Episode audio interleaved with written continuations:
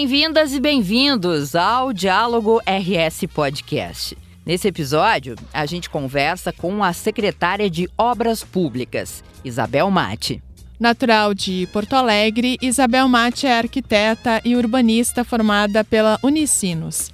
Foi secretária de Planejamento Estratégico e Orçamento da Prefeitura de Porto Alegre e, no primeiro governo Eduardo Leite, secretária adjunta de Planejamento, Governança e Gestão. A secretária Isabel fala sobre a parceria com a Secretaria da Educação pela melhoria estrutural das escolas e os demais projetos à frente da SOP.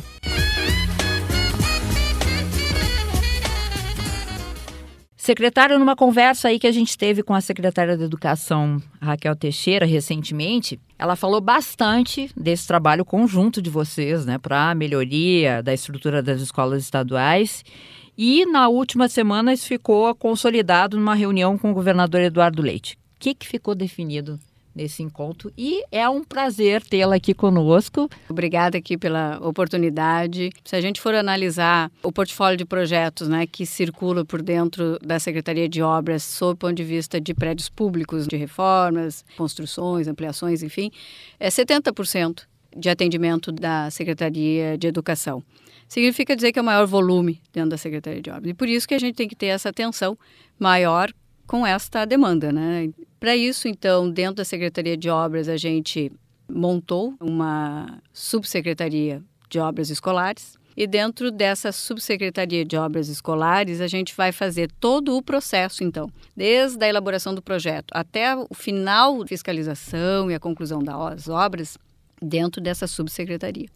E também colocamos todas as regionais de obras também aos cuidados do subsecretário desse tema. Por quê? Se o nosso maior volume se dá com relação à Secretaria de Educação, nossa parte de fiscalização e de análise territorial das demandas também tem que ser linkada à secretaria, à subsecretaria que lida com o tema de educação. Quanto à questão da reunião com o governador, foi levado esta visão para ele, da necessidade da gente ter um foco bastante importante no aluno que a gente vem trabalhando dentro da Secretaria de Obras também, é a gente não só analisar o prédio, não só analisar o espaço físico, não analisar se nós temos que fazer um termo de referência assim ou diferente, ou se nós teríamos que encaminhar a licitação desse jeito ou de outro jeito.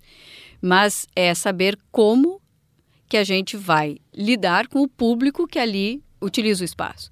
Ou seja, né, se o espaço que estamos ofertando ele está de acordo com a necessidade do aluno, dos professores e todos os funcionários que ali trabalham, se não, qual seria a possibilidade ou qual a melhor iniciativa que temos para resolver em curtíssimo espaço de tempo e como que a gente a partir dali então começa a trabalhar de forma planejada para chegarmos no num ponto, digamos assim, de melhoria plena. Né? Então, a gente tem trabalhado muito com essa questão do senso de urgência.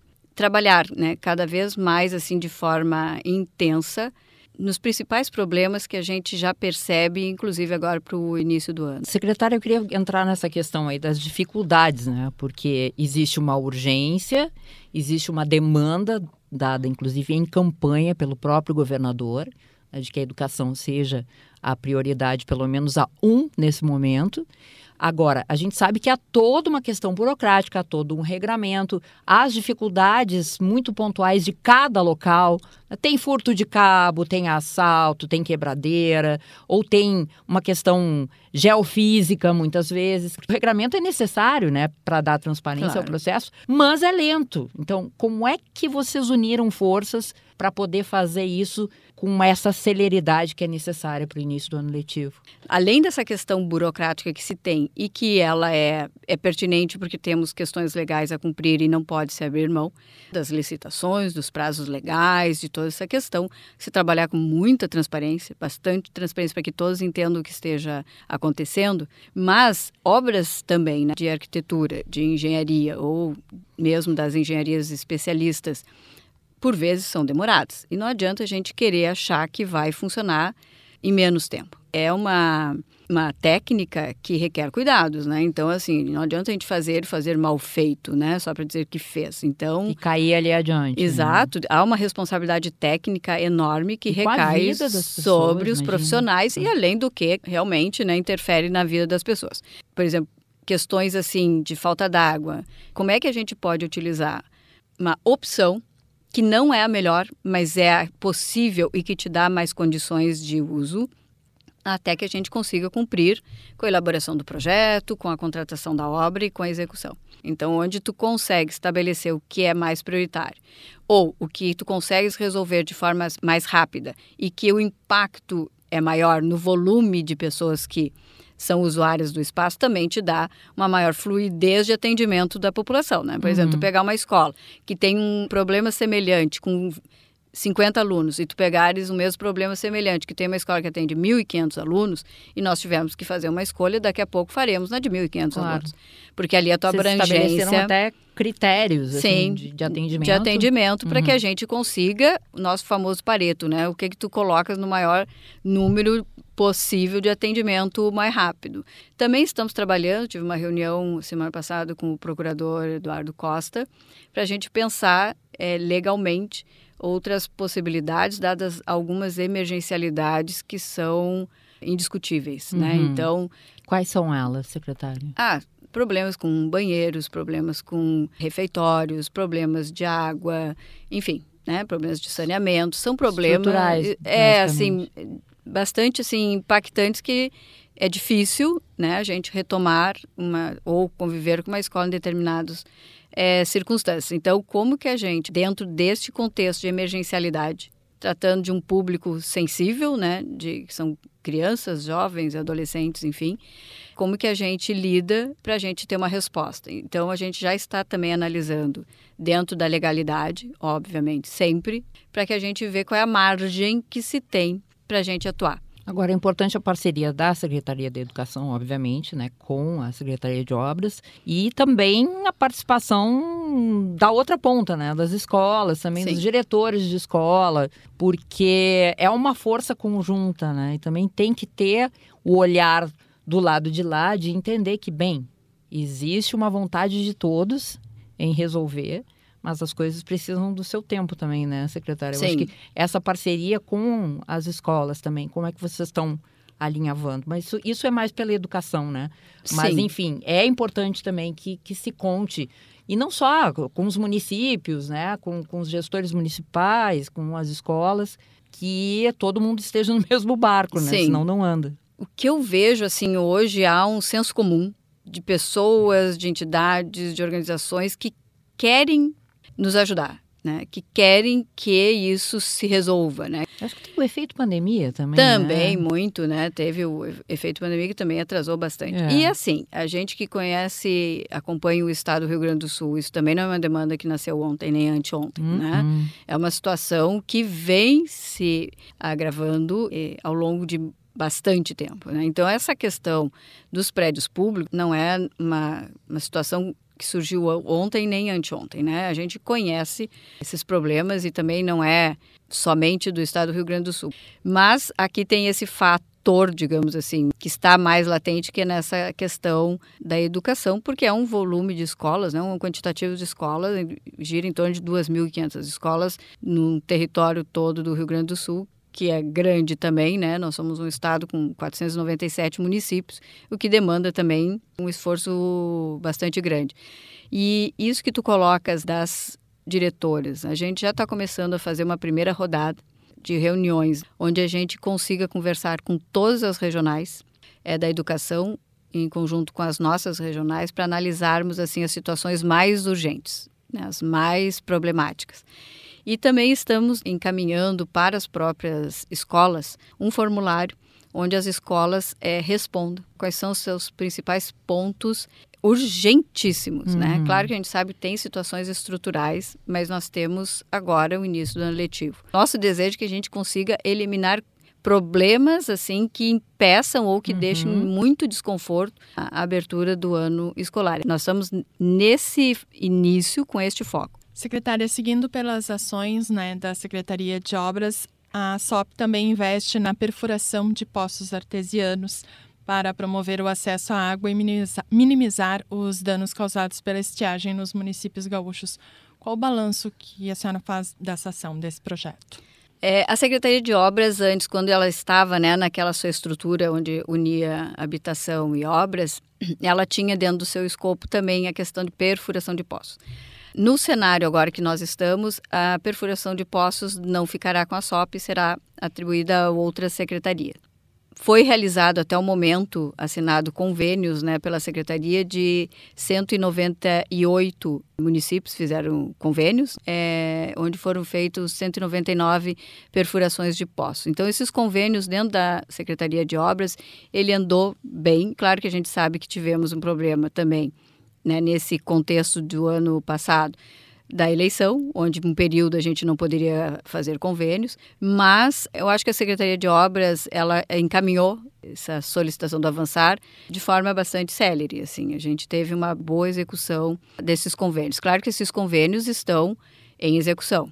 E a gente tem já um conjunto de informações bastante importantes que a gente sabe exatamente em que passo está, quais que já foram licitados, quantos foram finalizados, quantos estão em execução, qual é o valor que já foi liquidado, qual é o valor que, enfim, foi empenhado. Toda essa questão físico-financeira, ela está bem encaminhada. Então, é só aprimorar daqui para frente, continuar monitorando todos os convênios que temos. Né? Uhum. E no encerramento da nossa conversa, quais os demais desafios e projetos à frente da Secretaria de Obras Públicas? E aí já vou aproveitar o gancho, então, Sim. da Andréia aqui na pergunta final. E eu também queria que, que a senhora falasse sobre a questão do avançar, que é um projeto gigantesco de gerir mais de 6 bilhões né, de, de reais Sim.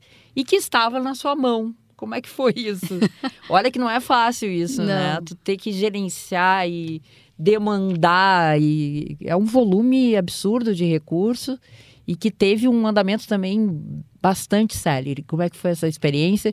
Aproveitando para linkar aí com o convite aos projetos da SOP. Dentro da secretaria, né, nós ainda temos, nós temos mais o departamento de PPCIs dos órgãos públicos, então nós temos também uma demanda gigantesca para a gente colocar todos esses PPCIs, né, e, e, fazermos todos os projetos, estabelecermos toda a implantação dos sistemas e dos equipamentos que precisem. Dentro da Secretaria de Obras, nós também temos as barragens, né, nós temos duas barragens em construção, que é a Jaguari e a Taquarembó, que são obras grandiosas. São dois convênios, né, contratos que foram feitos lá em 2008, só para vocês terem ideia. E até hoje elas ainda estão indo, né? E estão em execução. Em desenvolvimento. em desenvolvimento, estão ainda andando. A Jaguari, ela já está bem mais adiantada, nós estamos em torno de 80% da obra. São contratos complexos, contratos com volume de recursos financeiros grandes. E a Taquarembó, a primeira empresa que estava contratada, desistiu. Nós tivemos que fazer um novo TR, um novo projeto, agora está em avaliação no MDR para ver se está tudo ok e a gente consegue fazer uma nova contratação para seguir também com esta obra. Então a ideia é a gente ter um olhar bastante importante, porque é uma necessidade do Rio Grande do Sul. E essa obra, então, a gente quer fazer com que as coisas aconteçam de forma mais urgente possível, né?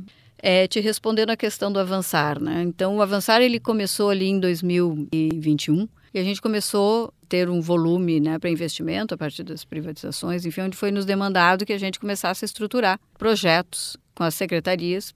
Culminou com mais de 6,4 bi de investimento.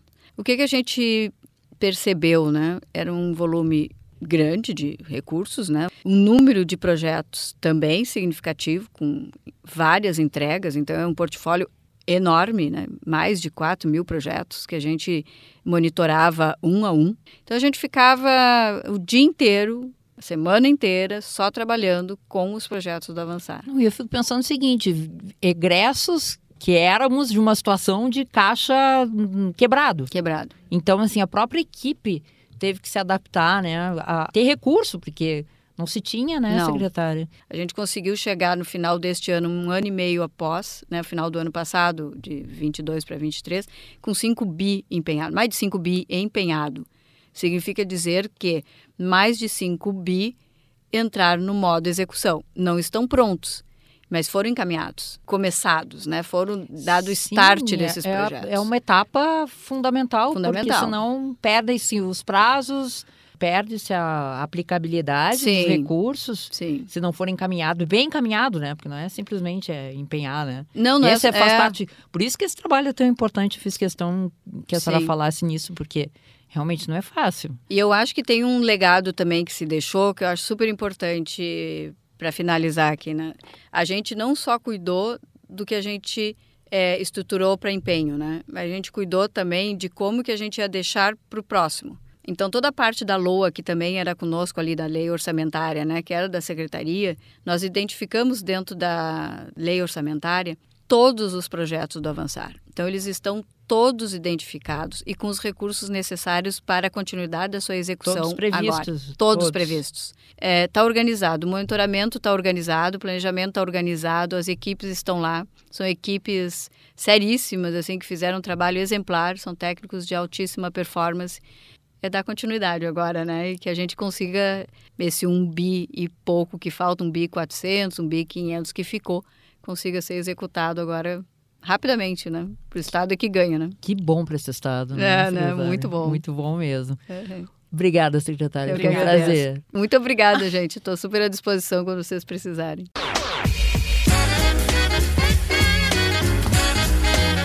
Diálogo RS Podcast fica por aqui. Eu sou Nara Sarmento. E eu, Andréa Martins. Esses e outros conteúdos estão disponíveis no portal de notícias e no canal do YouTube do Governo do Estado e nas plataformas do Spotify e Rádio Web. Um grande abraço a todos e até o próximo episódio.